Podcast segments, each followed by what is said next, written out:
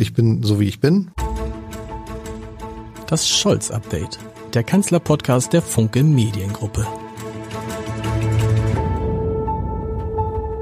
Herzlich willkommen. Mein Name ist Lars Heider und ich könnte zu diesem Zeitpunkt keinen besseren Gast für diese Folge des Scholz-Updates haben, als die Frau, die ich heute hier begrüßen darf. Für viele Deutsche ist sie die heimliche Verteidigungsministerin.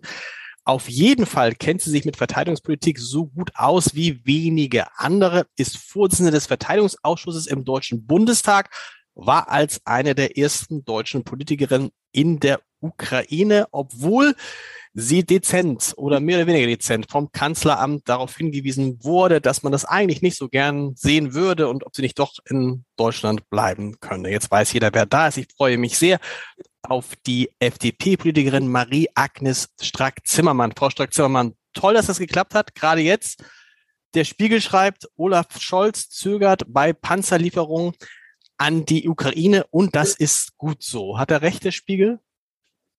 dass äh, der Kanzler zögert oder dass es Waffenlieferungen gibt. Da gibt es unterschiedliche Artikel im Spiegel. Ich sage es mal, sag's mal so. Ähm, dass er zögert, wir bedauern das. Das ist jetzt kein Geheimnis für die, die uns zuhören, dass wir als Freie Demokraten das anders sehen. Aber ähm, äh, das Leben ist kein Ponyhof und dass wir darüber diskutieren in der Koalition ist auch nicht ungewöhnlich. Keine andere oder auch eine andere Konstellation in einer Koalition würde angesichts dieses dramatischen Krieges vor unserer Haustüre mit Sicherheit auch diskutieren. Im Moment entsteht ja so der Eindruck, dass es ein wichtiger Wendepunkt so, im, Rahmen des, ja. im, im, Rahmen, im Rahmen des Krieges ja. sein könnte.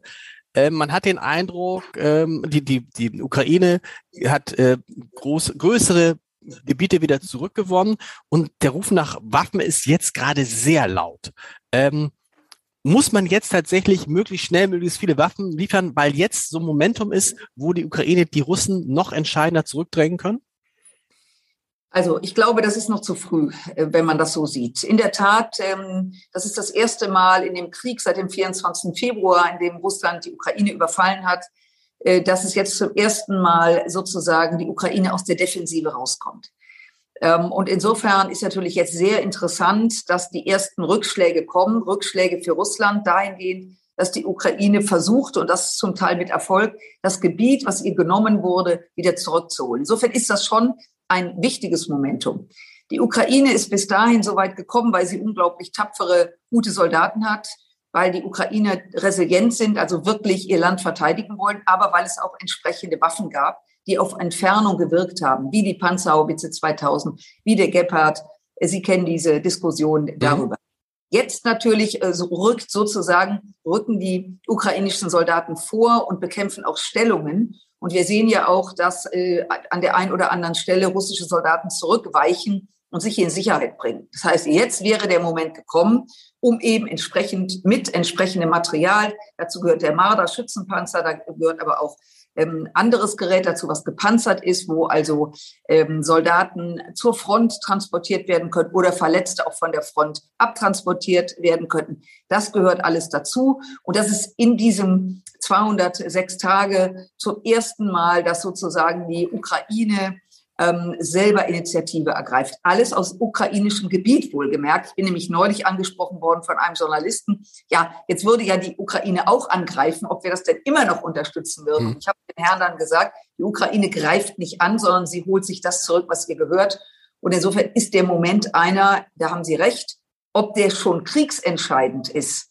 Also eine Schlacht gewonnen zu haben. Wir kennen das Wissen, dass noch deswegen noch lange kein Krieg gewonnen worden ist. Olaf Scholz hat jetzt auch gesagt, dass die Ukraine, dass der Ukraine das gelungen ist, dass die Ukraine heute da ist, wo sie ist. Lege auch an deutschen Waffen. Hat er da recht? Ja, da hat er recht.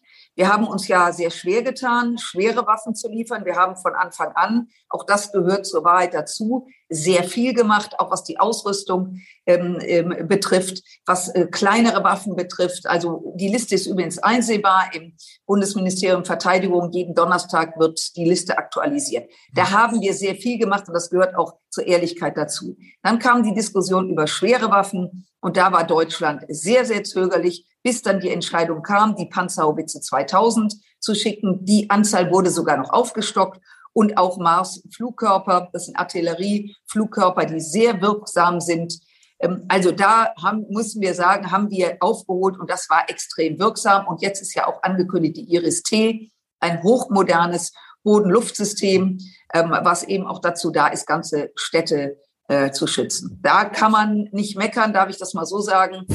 Aber es kam. Ähm, aber die Diskussion, die wir jetzt führen, betrifft eben auch Gerät, was, wo man unmittelbar in den Nahkampf geht. Ich versuche es mal so zu erklären. Und äh, ich glaube, da ähm, liegt äh, der Hund begraben, dass dort an der Stelle die Berater des Kanzlers eben zurückzucken. Nicht nur die Berater des Kanzlers, wer Annalena Baerbock erlebt hat bei Anne Will, hat auch eine Außenministerin erlebt, die, sagen wir mal, so drumherum geredet hat und auch immer das, das, das, das alte Argument gebracht hat, es dauert so lange, äh, um die Ukrainer auszubilden an diesen Panzern. Deshalb bringt es nichts. Andere, die in der Sendung waren, haben gesagt, nein, das würde man in 40 Tagen äh, hinbekommen.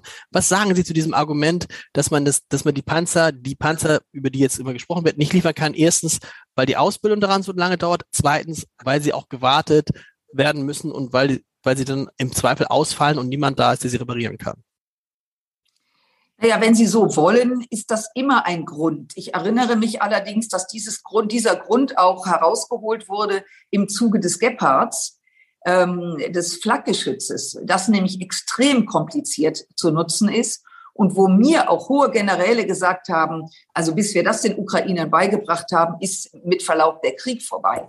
Und dann hat man die Ukrainer geschult, länger als man ausgegangen ist. Man ging, glaube ich, von 30 Tagen aus, dann wurden es 50 Tagen, weil die Systeme eben komplex sind. Aber die ähm, Waffen wurden dann verlegt und wir sehen, dass die Ukrainer damit umgehen können. Es ist ja so, es ist ja was anderes, wenn wir beide, wenn ich Ihnen nicht zu nahe trete, also bei mir wäre das so, wenn man mir so etwas beibrächte, dann würden 50 Tage nicht reichen weil ich so ein Waffensystem, das muss man ja erstmal lernen. Wir haben es in der Ukraine aber mit Soldaten zu tun, die zum Teil über Jahre auf NATO-Gebiet ähm, auch ausgebildet oder von der NATO ausgebildet wurden und die das natürlich deutlich schnell, schneller erfassen, wie so ein System funktioniert. Also deswegen ja, man kann das Zeug, ich sag's mal salopp, nicht einfach über die Grenze schieben und dann rollt es und schießt es, sondern in der Tat muss man die Ukrainer daran schulen, das würde ich aber als nicht, nicht als Argument gelten lassen, dass man es nicht machen kann, sondern dass man dann eben unter Umständen ein oder zwei Monate braucht. Aber mal ernsthaft, wer glaubt denn, dass der Krieg in einem Monat entschieden wird? Und insofern auf lange Sicht, gerade jetzt, wo der Winter kommt, äh, ist es natürlich von Bedeutung, da auch über den Tellerrand äh, zu schauen. Und je länger man wartet, die Ukrainerinnen und Ukrainer auszubilden, desto länger dauert es, bis sie die Waffen benutzen können. Ich habe im, Vor im Vorfeld unseres Gesprächs nochmal versucht, äh, Sie haben gerade die Beraterinnen und Berater des Kanzlers zitiert, im, im Umfeld des Kanzleramtes zu recherchieren. Was sind eigentlich die Gründe gewesen, warum Olaf Scholz so zögerlich war? Und habe drei gefunden und würde gerne mit Ihnen darüber sprechen. In der Anfangsphase insbesondere so zögerlich war. Der Hauptgrund in der Anfangsphase nach meinen Recherchen ist gewesen, dass Olaf Scholz wirklich Sorge hatte, dass Deutschland angegriffen würde, weil Wladimir Putin zumindest Andeutungen in solchen, in, in, den Telefongesprächen gemacht hat, in die Richtung, sie nicken mit dem Kopf. Das heißt, das war eine berechtigte Sorge und deshalb kann man im Nachhinein auch verstehen, dass er da am Anfang gezögert, weil er eben nicht riskieren wollte, dass es zu einer Auseinandersetzung mit Russland kommt.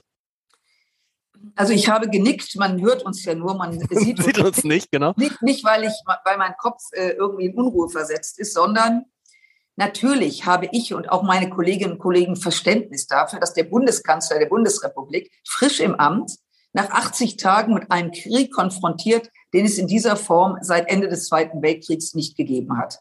Und dass sich ein Kanzler hinsetzt und sich Gedanken macht, wie weit können wir gehen, was können wir tun, es wäre erschreckend, wenn dem nicht so wäre. Insofern, da habe ich Verständnis.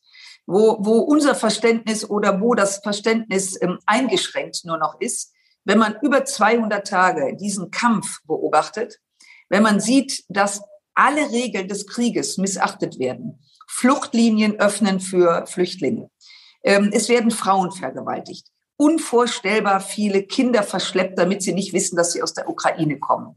Es werden Zivilisten, Sie kennen die Bilder von Butscha und es ist an anderen Stellen passiert, ermordet werden. Jetzt werden Massengräber entdeckt wo wir auch feststellen, was leider nicht wirklich überraschend ist in der Tragödie, dass Menschen gefoltert wurden. Das heißt, All das tritt jetzt zutage. Und angesichts dieser realen Situation, das, was wir erfahren, das, was übrigens die Nachrichtendienste, die britischen vor allen Dingen, berichten ja laut darüber. Mhm. Also ich rede jetzt hier nicht von, von Geheimnissen, äh, dass all das, wenn man sieht, man vielleicht seine Meinung auch anpasst oder ein bisschen verändert, das erwarte ich schon, ähm, wenngleich mir die Bürde der Entscheidung bewusst ist äh, und ich die auch respektiere. Aber wir können nicht argumentieren, wie am 24. Februar, ähm, fast sieben Monate später. Und es ist im Militärischen so, ändert sich die Lage, dann muss man auch anders reagieren.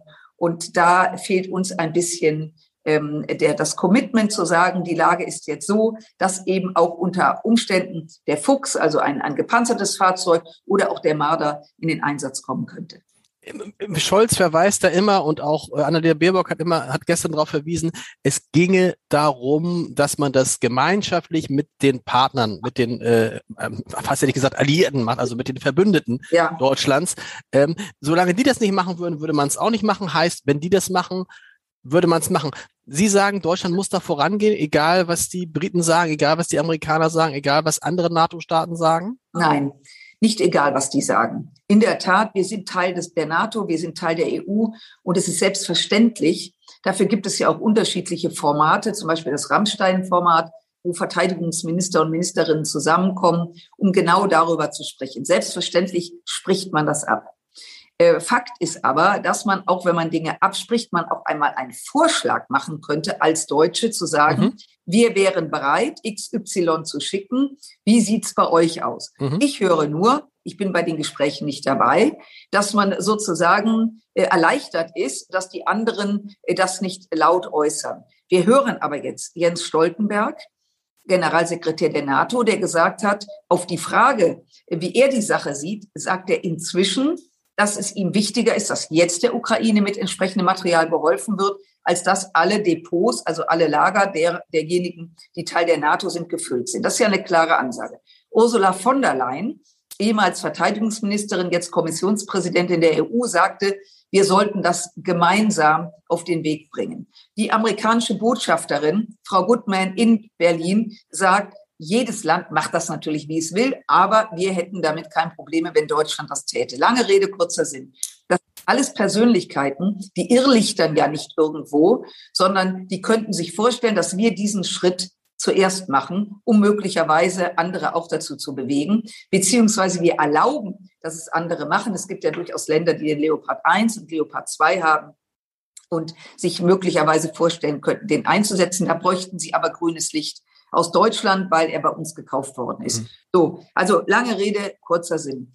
Äh, wir sind einfach der Meinung, dass Deutschland in diesem Krieg, der uns ja alle angeht, da geht es um Freiheit, um Demokratie, um Menschenrechte, durchaus auch mal ein Zeichen setzen könnte, weil es vor unserer Haustür ist und sagen, liebe Freunde, liebe Alliierte, wir wären bereit, macht ihr mit. Aber wir warten nur, dass die anderen was sagen. Und ähm, wie gesagt, das bedauern wir zutiefst. Und vielleicht gibt es noch zwei Gründe, warum wir warten, was ich so höre. Ein Grund ist, und das hat mich überrascht, die Sorge, dass wichtige Waffen in die Hände der Russen fallen können. Dass NATO-Technologie in die Hände der Russen fallen kann. Auch deswegen heißt es aus dem Kanzleramt, sei man zögerlich. Und der nächste Grund, vielleicht noch überraschender, ähm, so hinter vorgehaltener Hand, naja, und so ganz vertraut man Herrn Zelensky dann doch nicht. Was sagen Sie zu diesen beiden Punkten? Also ähm, das Letztere habe ich auch gehört. Da kann ich überhaupt nichts zu sagen. Äh, Präsident Zelensky, ähm, äh, ich glaube, da können wir einer Meinung sein. Er hätte auch gehen können. Er hätte auch bei, nach dem Angriff gehen können und würde jetzt vielleicht in den Vereinigten Staaten oder in einem europäischen Land sitzen. Hat er aber nicht. Es ist ihm gelungen, das Volk hinter sich zu bringen. Es ist ihm gelungen, die Moral ähm, oben zu halten. Und es ist ihm gelungen, die ganze, das ganze ähm, ukrainische Parlament, äh, da ist keiner gegangen. Deren Familien sind in Sicherheit, sie selber sind alle geblieben und tagen auch regelmäßig. Und das sehe ich jetzt erstmal bei Herrn Zelensky dass er wirklich ähm, an erster Stelle steht und äh, auch motiviert und auch andere Länder motiviert und erklärt, was dieser Kampf ist, dass es eben nicht nur in Anführungszeichen um die Ukraine geht, wobei unter uns, die kämpfen gerade ums nackte Überleben und nicht wir. Sie sitzen mhm. dort, sitzen hier. Ähm, also diese, dieses Argument, das kann ich momentan nicht verifizieren, weil ich finde, dass Herr Zelensky ähm, das äh, vorbildlich macht, was sein, sein Volk betrifft. Ähm, so, äh, das, das äh, Zweite, was sagten Sie? das Zweite ist die Frage irgendwie, was ist, wenn, wenn, wenn NATO ja. Waffen in die Hände der Russen gerät und die ja. dann irgendwie wissen, wie diese Waffen funktionieren. Das ist ein Argument, also ne, damit, deshalb müssen ja. wir auch vorsichtig sein. Ja.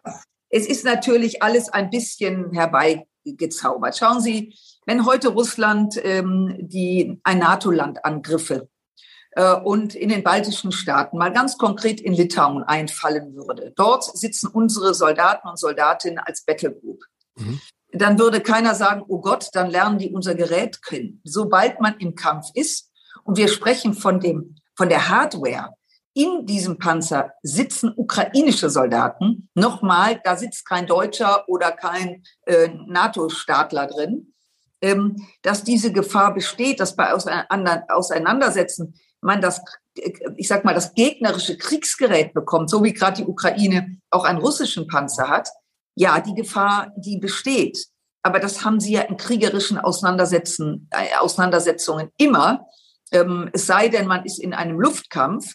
Äh, und wenn man das, das ein oder andere Flugzeug äh, zum Fallen bringt, bleibt wahrscheinlich nicht mehr viel übrig, wenn es unten ankommt. Aber ich finde diese Argumente schon sehr, sehr weit hergeholt. Ähm, und ähm, ich habe einfach das Gefühl, dass man nicht will. Übrigens darf man auch nicht wollen. Mhm. Da muss man da muss man sagen, ne? Da muss man sagen. Also wenn, wenn da jetzt dezidiert käme, nein, wir wollen es nicht, dann würden sich alle ärgern, würden sagen, warum nicht? Und dann wird man das vielleicht erklären. Aber momentan wird das ja nicht gesagt. Momentan kommt aus dem Umfeld des Kanzlers immer der Kanzler möchte es nicht. Und wenn der mal was nicht möchte, dann ist er stur, dann will er nicht. Und äh, das zweite Argument ist eben, ähm, dass ähm, man das Argument immer wieder aus der Tasche zieht. Das hat schon wirklich einen, einen meterlangen Bart. Äh, die, die Verbündeten wollten es nicht. Und das finde ich persönlich schwach. Denn wenn es einen konkreten Grund gäbe, sollte man uns den auch mitteilen, warum man zögert. Und das Letzte, weil Sie das vorhin sagten, hm. das Thema rote Linie. Also das wurde gerade am Anfang des Krieges, wo natürlich eine große Unsicherheit herrschte. Man darf nicht vergessen, dass Russland eine Atommacht ist. Wer zieht denn diese rote Linie?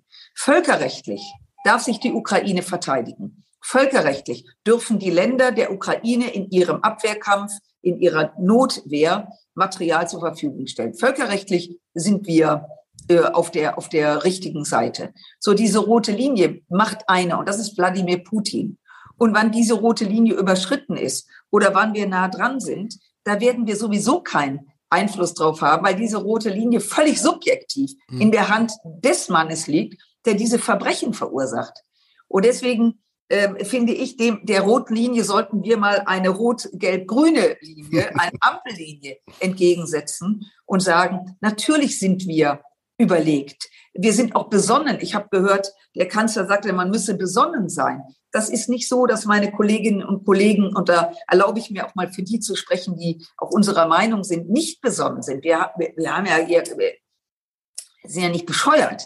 Ähm, es wird auch, wurde dann auch gesagt, mal so locker flockig, was äh, äh, würden wir ähm, erwarten. Hier ist überhaupt keiner locker flockig unterwegs, sondern wir sind alle seit dem 24. Februar unter wirklicher Alarmbereitschaft und mit großer Ernsthaftigkeit dabei. Aber ähm, äh, wie gesagt, man kann Dinge unterschiedlich sehen. Das ist in der Demokratie so. Aber dann soll, soll der eine sagen, wir wollen und der andere soll sagen, er will nicht. Nur dieses Vorschieben der Argumente, wie gesagt, Sie haben einige genannt, finden wir problematisch.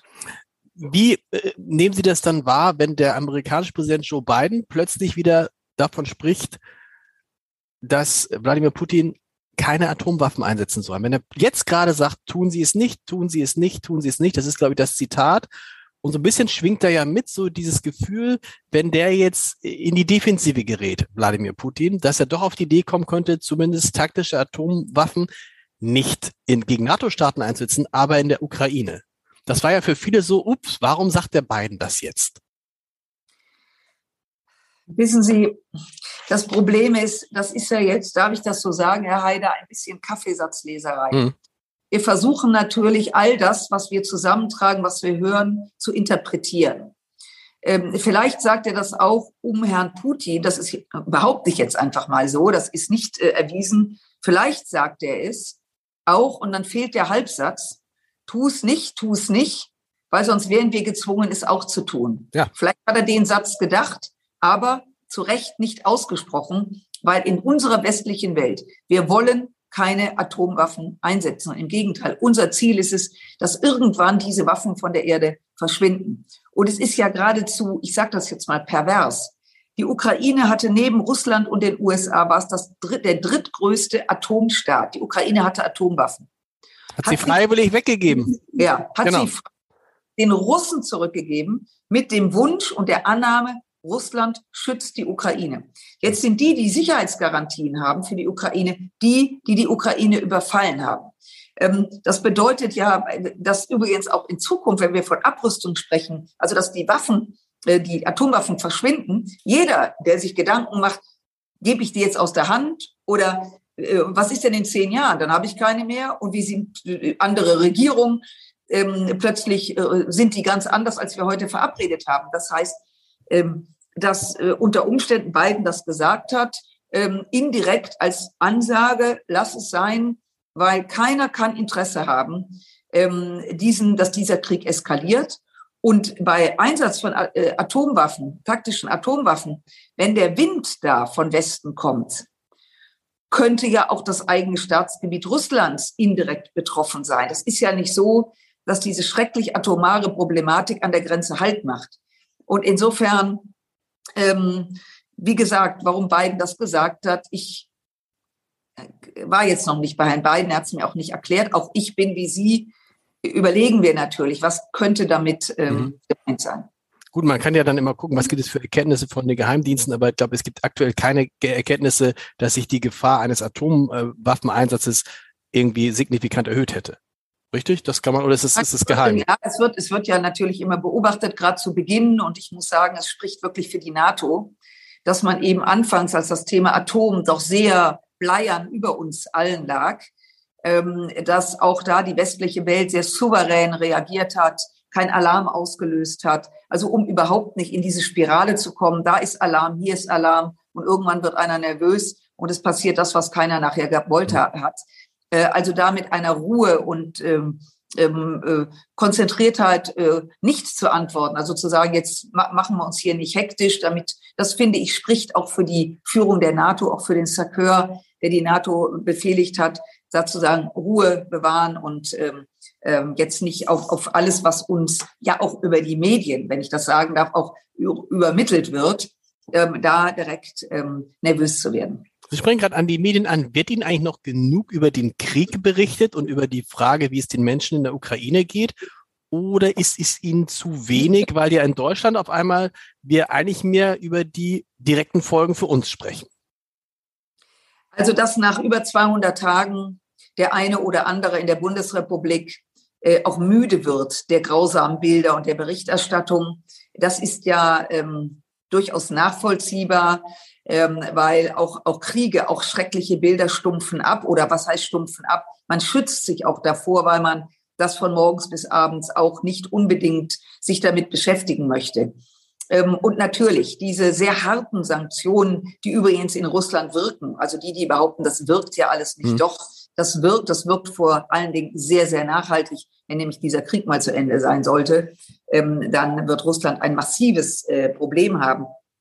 Also ähm, die Tatsache, dass man da müde wird und dass man natürlich jetzt auch darauf schaut, dass diese Sanktionen auch mit uns was machen, heißt, dadurch, dass wir keine keine Energie mehr einkaufen, wir händeringend äh, sehr schneller als gedacht Alternativen suchen, dass wir uns darüber Gedanken machen, wie kommen wir über den Winter, wobei letzteres ist nicht die Frage, kommen wir gut über den Winter, sondern was kostet es jeden genau. Mhm.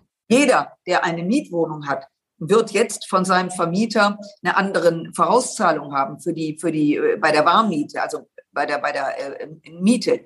Ähm, das heißt, die Energie wird deutlich teurer und zwar rasant teurer. Und das beschäftigt die Menschen natürlich. Wenn sie eine zwei, wenn, wenn, wenn sie Familie mit zwei Kindern und sie zahlen anstatt, ich, ich nenne jetzt mal eine Zahl, 500 Euro und plötzlich ins 2000 ähm, für Energie, dann ist das ja ein unvorstellbarer ähm, Preisschub. Und da habe ich Verständnis, dass da die Leute sagen, Moment mal, was passiert da jetzt? Aber jetzt fängt unsere Aufgabe an, die der, der Journalistinnen und Journalisten, die der verantwortlichen Politik, Gegenmaßnahmen einzuschleuten, also die zu unterstützen, die das schlichtweg überfordert, dann dafür zu sorgen, dass es schnellstmöglich Alternativen gibt und aber auch der Journalisten äh, sozusagen über diesen Krieg weiter zu sprechen. Mhm. Es, ja, es ist ja keiner, man muss ja nicht zuhören. Also ich kann meinen Fernseher ausmachen, ich kann mein, mein iPhone weglegen, ich kann ein paar Apps abschalten, damit ich das, diese Push-Nachrichten bekomme. Also wenn man will, kann man diesen Nachrichten, wenn sie einen äh, wenig motivieren, auch aus dem Weg gehen.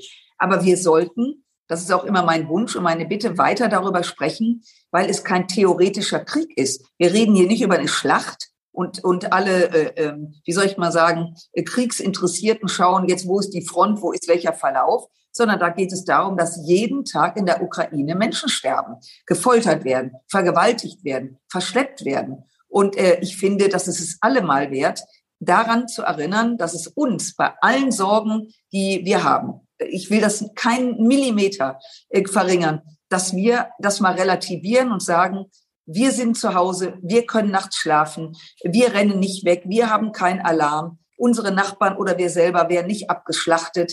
Und ähm, deswegen müssen wir, sollten wir äh, weiter darüber sprechen und berichten. Und wir haben ja, um mal einen guten Punkt vielleicht an diesem Punkt zu äh, nennen, wir haben eine neue Rolle gegenüber den Russen, weil das große Bedrohungspotenzial, was die Russen hier immer hatten, wir schalten euch das Gas ab, ihr kriegt kein Gas mehr von uns, hat sich erledigt. Darauf müssten wir eigentlich keine, also mehr als gar nichts liefern können sie nicht. Also könnte ja. man jetzt, ich will sagen, äh, wenn man mal die anderen äh, Argumente äh, beiseite lässt, die ich vorhin genannt habe, könnte man jetzt relativ frei sagen, weil wir haben da nichts mehr zu verlieren. Ja, das ist so. Ich ähm, wunderte mich, dass ähm, Putin das nicht früher diese Karte zieht.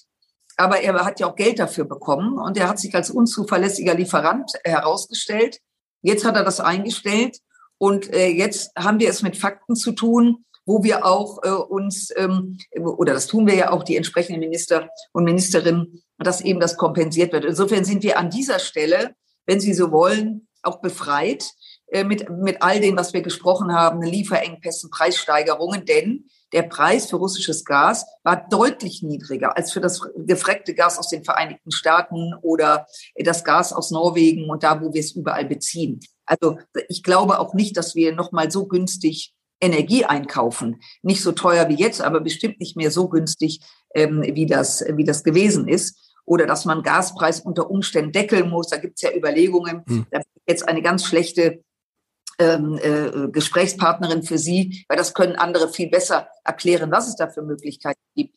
Ähm, aber ähm, in der Tat, der, der Druck, der aufgebaut wurde, führte ja dazu, dass Deutschland auch inzwischen, wenn sie diese LNG-Terminals nimmt an der, an der Nordküste, mhm. da hat immer gesagt, von der Idee über die Planung bis zur Eröffnung zehn Jahre. Jetzt reden wir von ein paar Monaten. Also der Druck ist so gewaltig und da haben Menschen in Deutschland auch das Recht, dass die äh, Regierung da entsprechend äh, powert, ähm, dass wir äh, uns doch schneller aus dieser Abhängigkeit lösen, ähm, als wir gedacht haben und auch was Putin gedacht hat. Aber Putin hat sich ja bei vielem äh, verrechnet. Er hat die EU für schwach erklärt.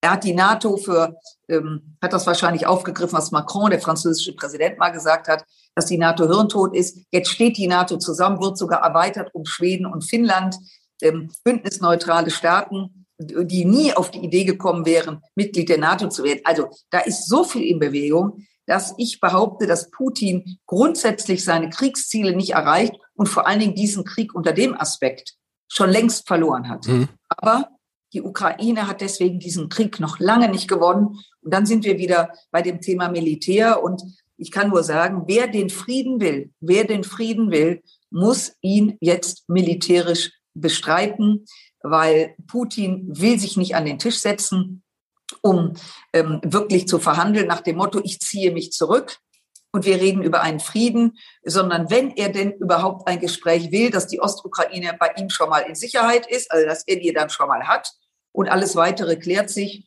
Und da wird in der Ukraine und in anderen Staaten davon ausgegangen, wenn dem so wäre, würde er, sobald seine Armee wieder gestärkt ist, wir dürfen ja nicht vergessen, da wird ein hoher Blutzoll in der russischen Armee, äh, äh also da, das, das äh, kostet die russische Armee Tausende und Abertausende äh, von jungen Soldaten, die eben nicht mehr nach Hause kommen.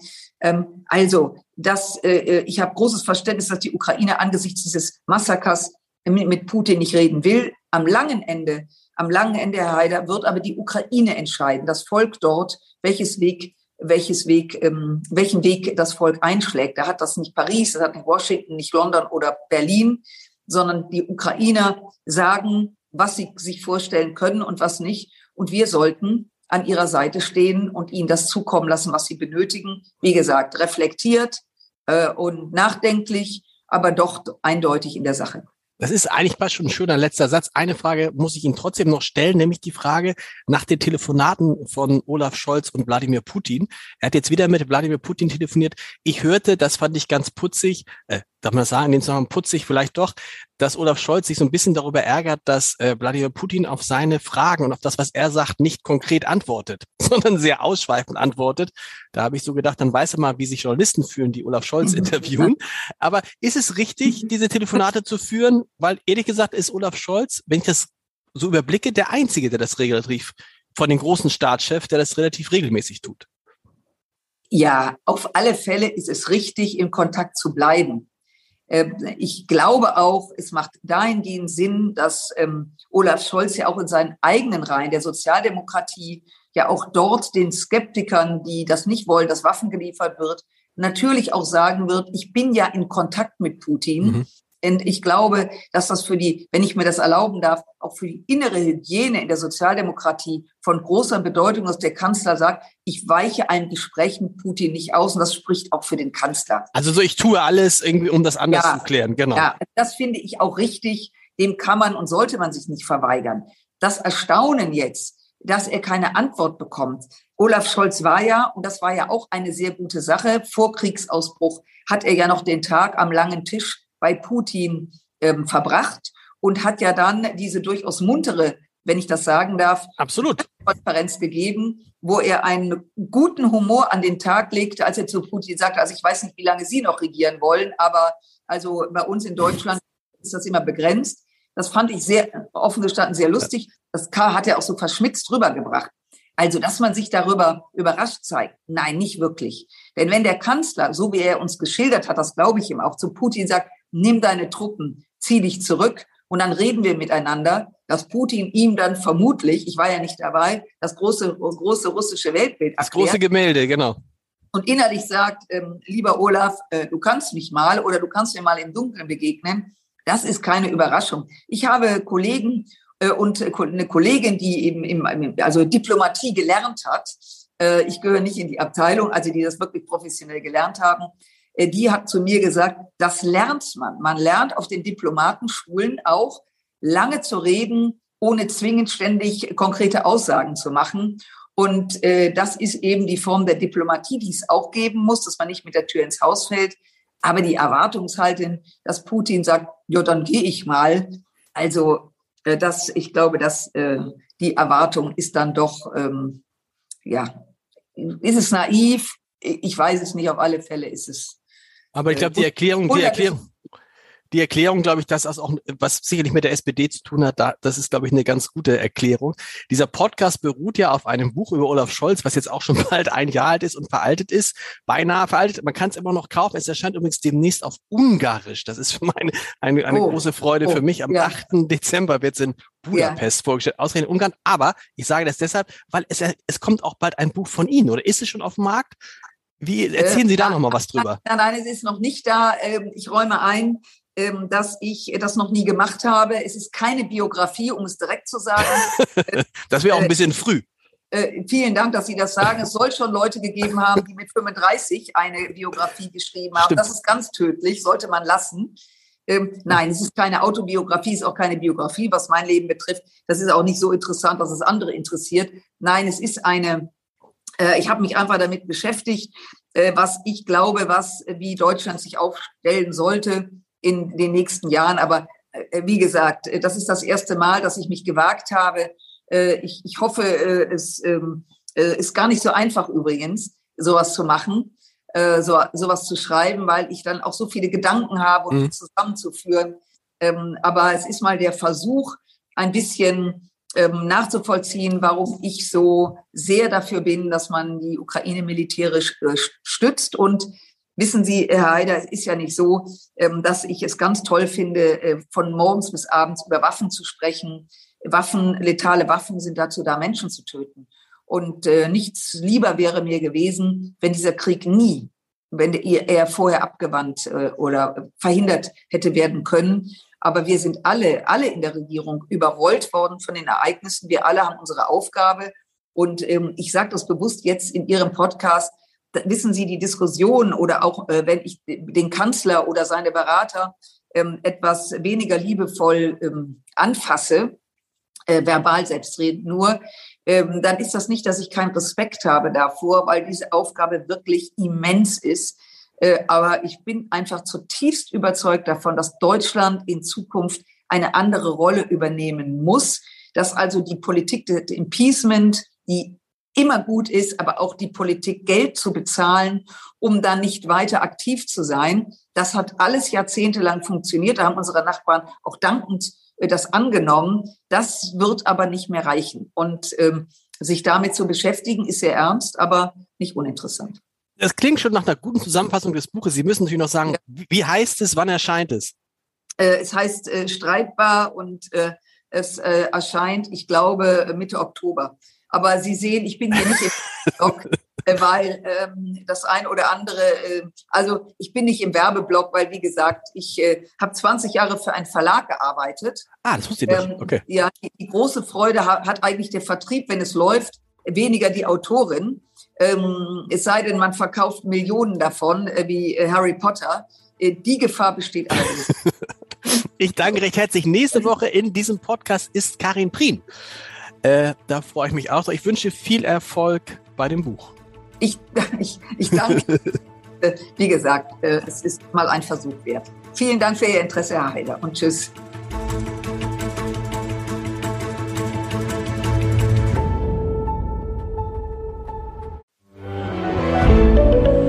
Ein Podcast von Funke.